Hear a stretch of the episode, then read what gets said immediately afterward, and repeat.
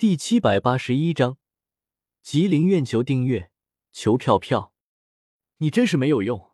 如果是登峰大哥在这里的话，肯定能够打败这个灵徒的。梁佑听到梁元的话，掰开梁元的手，一脸不屑的说道。萧协听到趴在墙头的梁元和梁佑两兄妹之间的对话，好笑的摇了摇头。随着时间的渐渐流逝，在萧协的感知之中。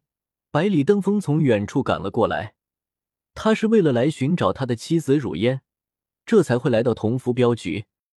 萧协这一次来同福镖局，可不是为了看仇人酒杀人，而是为了离窟大师的吉林院。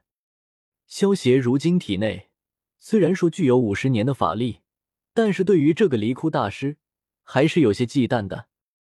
离窟大师在三百年前就已经达到了十重山的功力了。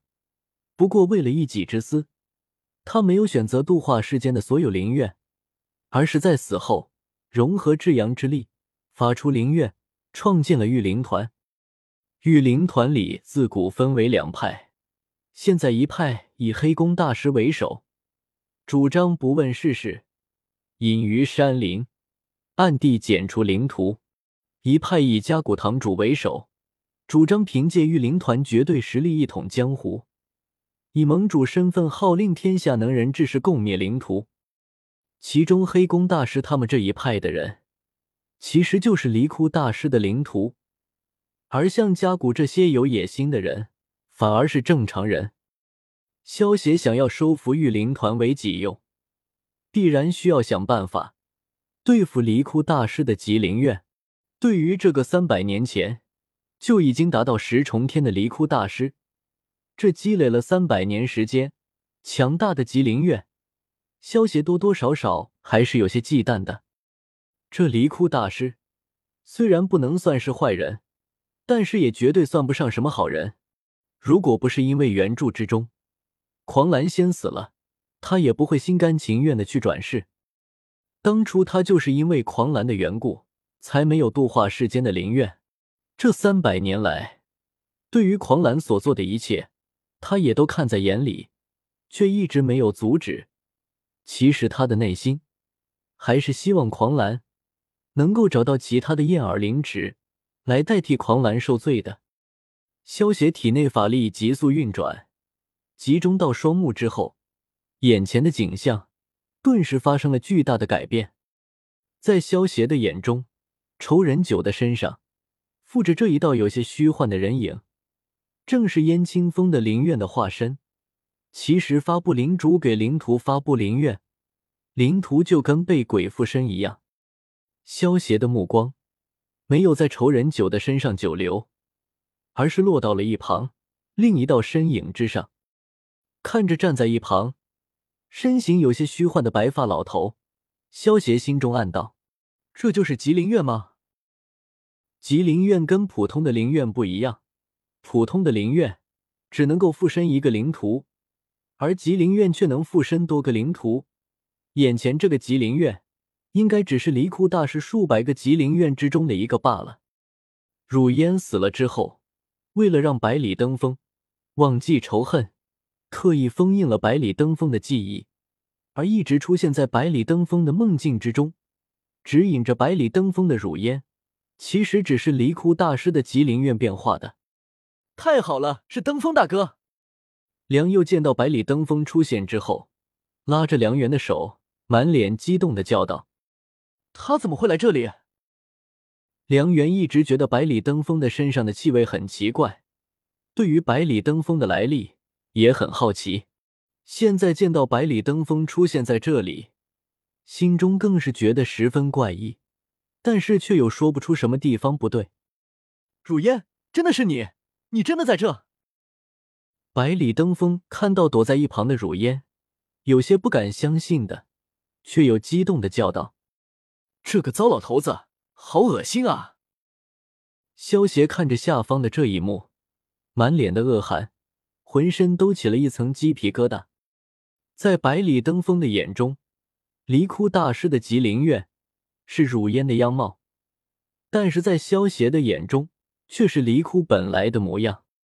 想想看，一个白发苍苍的老头，做出一副柔弱，与百里登峰相互对视、含情脉脉的样子。萧邪只觉得眼睛都快要瞎掉了，太辣眼睛了。他在跟谁说话？梁元看着百里登峰，对着空无一人的地方说着什么，满脸的疑惑。萧邪身具法力，能够看到离窟的吉林院，而梁元和梁佑他们两人却是看不到的，所以觉得百里登峰的行为非常的奇怪。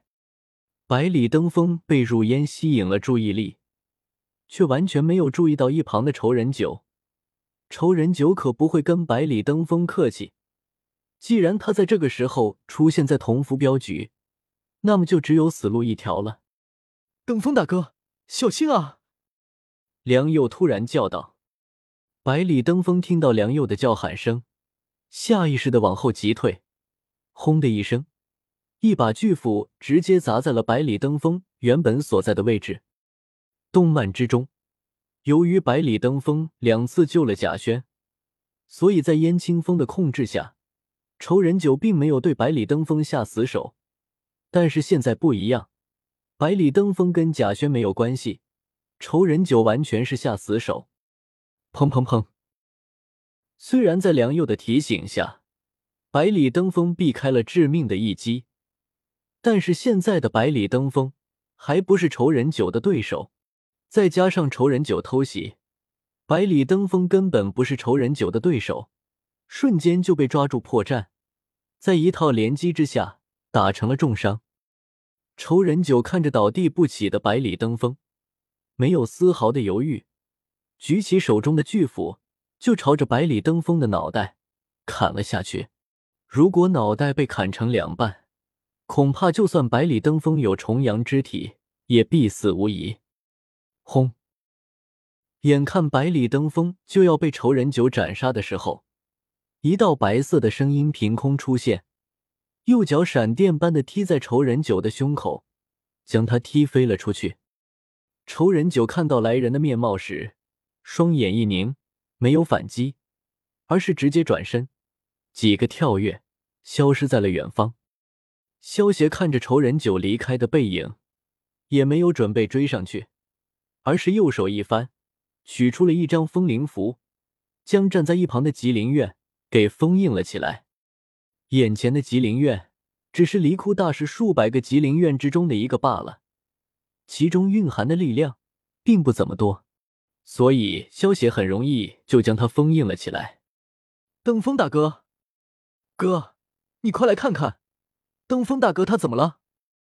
梁佑见到仇人九被击退后，连忙跑到了百里登峰的身旁。见到百里登峰昏迷不醒的样子，一脸担忧的对梁元叫道：“他伤得很重，不过应该没有生命危险。我们还是先将他带回客栈吧。”梁元检查了一下，对梁佑说道：“